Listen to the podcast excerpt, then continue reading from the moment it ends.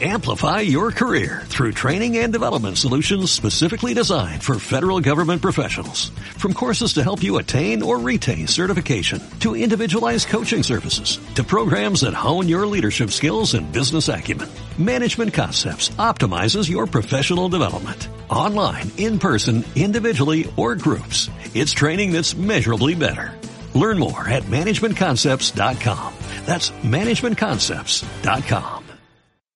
Hola, muy buenos días. Te voy a contar la historia de uno de los grandes fails de la Armada Alemana durante la Segunda Guerra Mundial. ¿Cuánto crees que estuvo en activo el barco más pro que tuvieron en el conflicto? ¿Tres años? ¿Un mes? ¿Dos semanas? ¿Una hora? Venga, escríbelo en los comentarios y no hagas trampas. A ver quién acierta. Espero que estés preparado para conocer una historia de la leche. Dentro intro.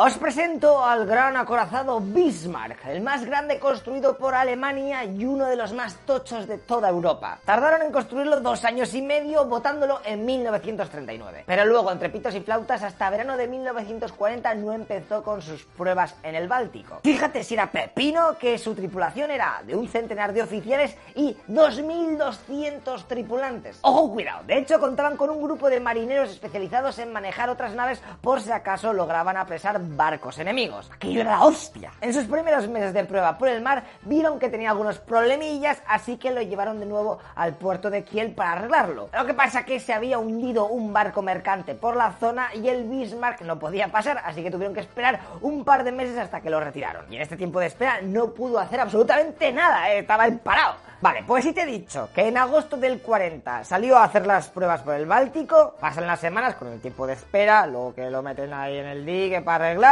y nos ponemos que ya en marzo del 41 estaba arreglado todo, ¿eh? perfecto. Ese mismo mes tira para la costa de Polonia para continuar con su entrenamiento de combate. Total, que ya en mayo del 41 la Armada da el ok, el barco ya está preparado, y le dan órdenes de ir al Atlántico para reventar los convoys de suministros británicos. La idea es que fuese junto a su hermano gemelo el acorazado Tirpitz, que de este hablaremos en la próxima historieta de la leche para ver qué pasó con él. Pero su construcción se había demorado más de la cuenta y no estaba aún preparado. Así que guapete, Bismarck, te vas junto al crucero pesado Prince Eugene de excursión al Atlántico. Ya joder cosas. Esta escuadra alemana salió de los puertos alemanes y se dirigieron a Noruega para hacer escala allí, en donde pintarían los barcos de nuevo, quitando el color de camuflaje del mar Báltico y pusieron color camuflaje del Atlántico. ¡Tabá! Sí, sí, sí. Hay colores de camuflaje según el mar, el océano, donde estés combatiendo. Para que luego tú en los juegos vayas ahí con armas ahí torres chulonas, rosa fosforito, que brille la oscuridad. Eso no se lleva ya. Mira que sois sorteras, ¿eh? Ni cinco minutos me duráis en uno para uno. No os lo he dicho, pero durante el trayecto de Alemania a Noruega, la aviación y algunos barcos británicos se han percatado de este movimiento de embarcaciones tochas alemanas y se huelen que se aproxima una operación germana, así algo, algo van a hacer. Esto es confirmado cuando descifran los informes nazis y observan que tanto el Bismarck como el Prince Eugene han cargado tripulación extra, además de que han pillado cartas de navegación nuevas. Mientras están por la zona de Noruega, los británicos lanzan 18 aviones bombarderos para intentar reventar la flota alemana en puerto. Justo ese día hace toma el tiempo y no logran encontrar los barcos enemigos. ¡Ah! Cosas cutres de la época, ya ves. El 21 de mayo del 41 los germanos ya se largaban de Noruega y tiraban para el Atlántico. Y como tampoco era plan de pasar al lado de Gran Bretaña, que este país iba también chetico con los barcos, pues fueron por el estrecho de Dinamarca, que está en Dinamarca. ¡Que no! Bueno, en verdad sí, porque Groenlandia es Dinamarca, ¿no? Para que lo entiendas mejor, cruzaron entre Islandia y Groenlandia para luego tirar para abajo, por donde solían ir los convoys de mercancías aliados. Cuando estaban cruzando por allí arriba, los barcos alemanes tenían que tener mucho cuidado sorteando bloques de hielo. Pero ya te digo que ese va a ser el menor de sus problemas. Porque de repente detectan que un barco inglés les está siguiendo a una distancia de 12 kilómetros por atrás. Sí, amigo mío, los británicos han decidido dar caza al acorazado insignia de los alemanes antes de que empiece a dar por culo a los barcos mercantes. Es entonces cuando la flota alemana se para y fueron a por el barco enemigo dándole unos cuantos proyectiles. Así que los británicos tuvieron que lanzar pantallas de humo y desaparecer de allí. Bueno, habían ganado los alemanes, pero esto no había hecho nada más que empezar. Los ingleses habían mandado desde su base central de Gran Bretaña al crucero de batalla Hood y al acorazado Prince of Wales, y siete horas después ya estaban por aquella zona. Nada más llegar, los unos y los otros empezaron a dar cañonazos. El barco más heavy británico contra el más grande de los alemanes, el Bismarck, y el mediano, pues contra el mediano. Pero los ingleses habían cometido un error, porque no se habían dado cuenta de que los germanos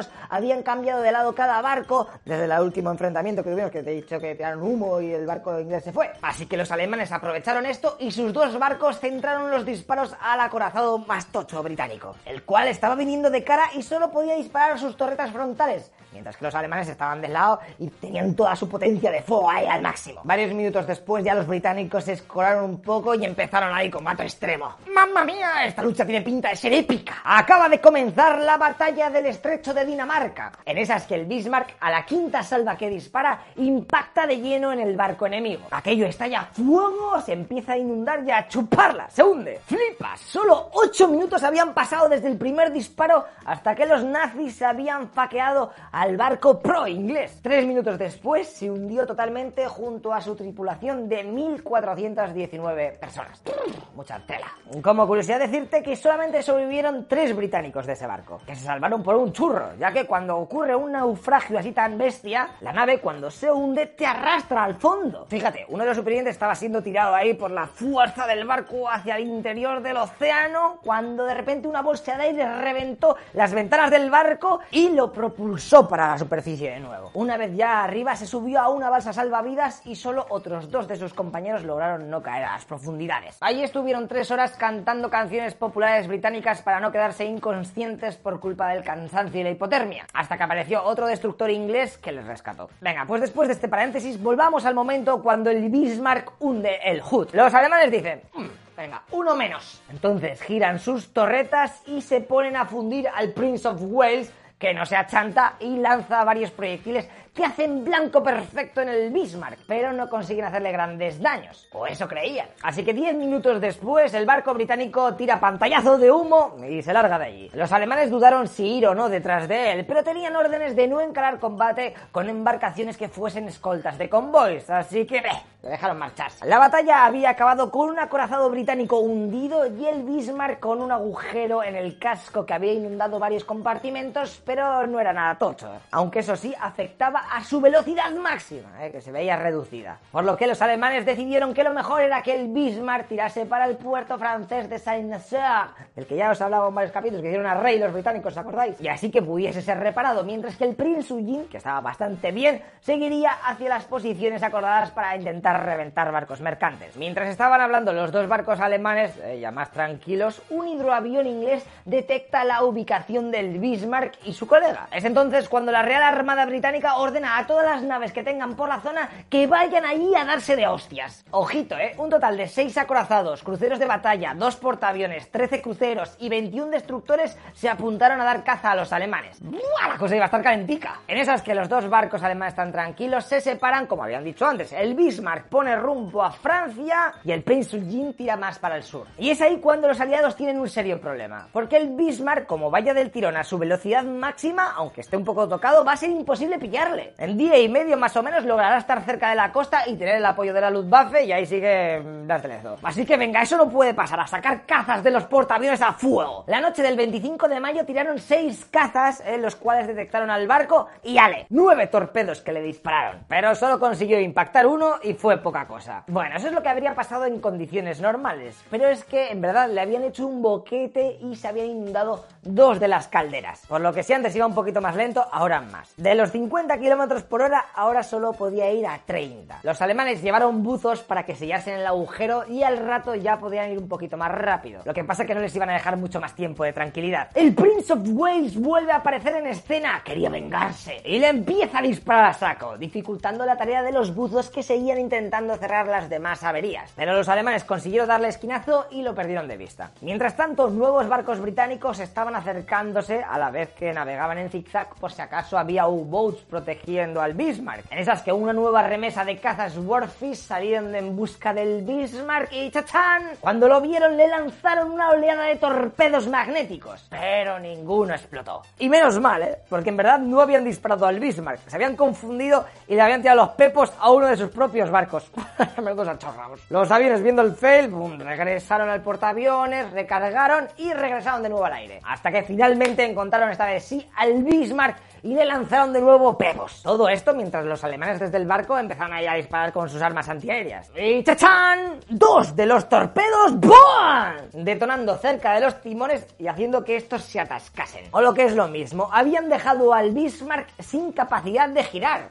Se había vuelto inmaniobrable, solo con la capacidad de dar vueltas. El jefazo alemán, viendo su situación tan delicada, manda un mensaje al cuartel general. Barco imposible de maniobrar. Lucharemos hasta el último proyectil. ¡Larga vida al Führer! Durante esa noche y la mañana siguiente, los británicos que ya estaban por allí con más gente, iluminaron la zona con bengalas para ir bombardeando al Bismarck con mayor precisión. Mientras que el barco alemán se defendía como podía, pero vamos, que poco podía hacer. De hecho, su tripulación, viendo que casi todo estaba perdido, lanzó al agua su hidroavión con el diario de guerra, las fotos de cuando reventaron al Hood y otros documentos para que pudiesen ser salvados en caso de que hundiesen el barco. Los barcos ingleses, una vez que destruyeron los cañones principales del Bismarck, eh, cada vez se posicionaban más cerquita para hacer destrozos a quemarropa. Así que el primer oficial alemán ordenó a toda la gente que había que abandonar el barco. Se abrieron los grifos, se colocaron cargas en la nave para que no se la quedasen los ingleses y ¡yale! ¡Sálvese quien pueda! Todo esto, claro, entre a saco de explosiones e impactos de pepos aliados. O sea que aquello era un descontrol. Y al rato...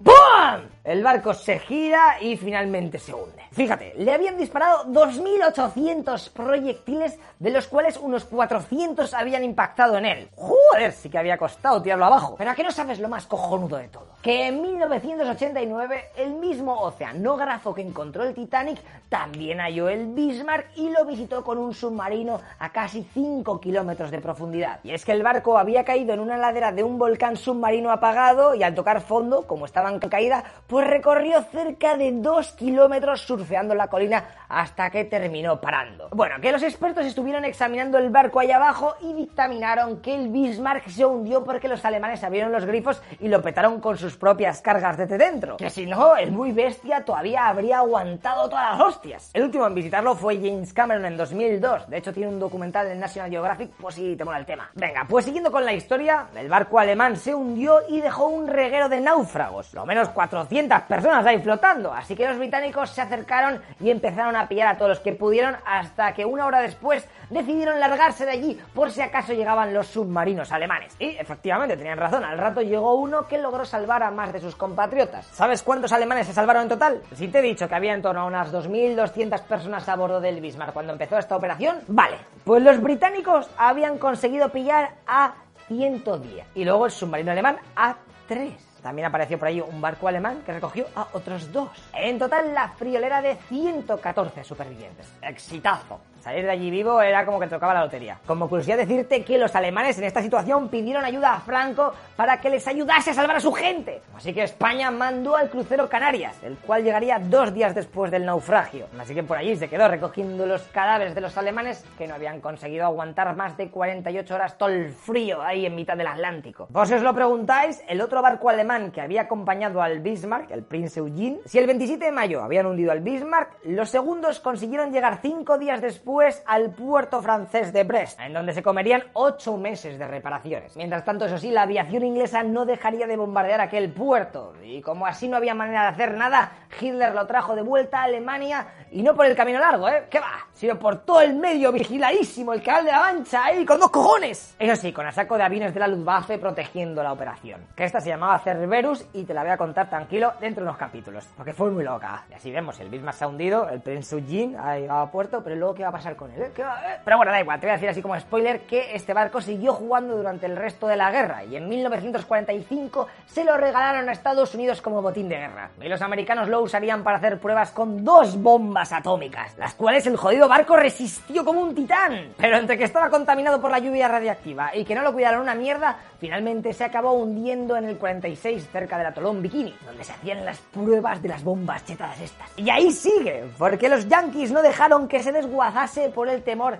de que se vendiesen sus partes radiadas en el mercado negro. Lo cojonudo es que en 2018 pensaron, hostia, a lo mejor empieza a tirar todo su aceite y gasofa a la superficie. Y fueron allí con un par de barcos para vaciarlo. Y es que los muy capullos le habían dejado hundirse con el 97% del depósito lleno. O sea, unos 950.000 litros de combustible. Casi nada. Esos barcos chupaban cosa mala. Genial. Pues ya hemos conocido el destino del Bismarck y de su colega acompañante, aunque ya te he dicho que de esto hablaremos más en el futuro. En el siguiente capítulo nos toca conocer otra increíble historia. La del hermano gemelo del Bismarck. La del Tirpitz. Que, como te he dicho antes, se salvó de ir al Atlántico porque aún no estaba terminado del todo. Uf, ¿creéis que este aguantará un poquito más? Ah, por cierto, a la respuesta del principio del vídeo, si tenemos en cuenta que el Bismarck salió operativo a hacer las primeras pruebas a finales de agosto del 40 y se lo cepillaron en mayo del 41, pues los que habéis escrito en los comentarios nueve meses o así, enhorabuena, habéis ganado. Un beso. Venga, pues nos vemos en el siguiente capítulo que saldrá por aquí. ¡Hasta luego, lo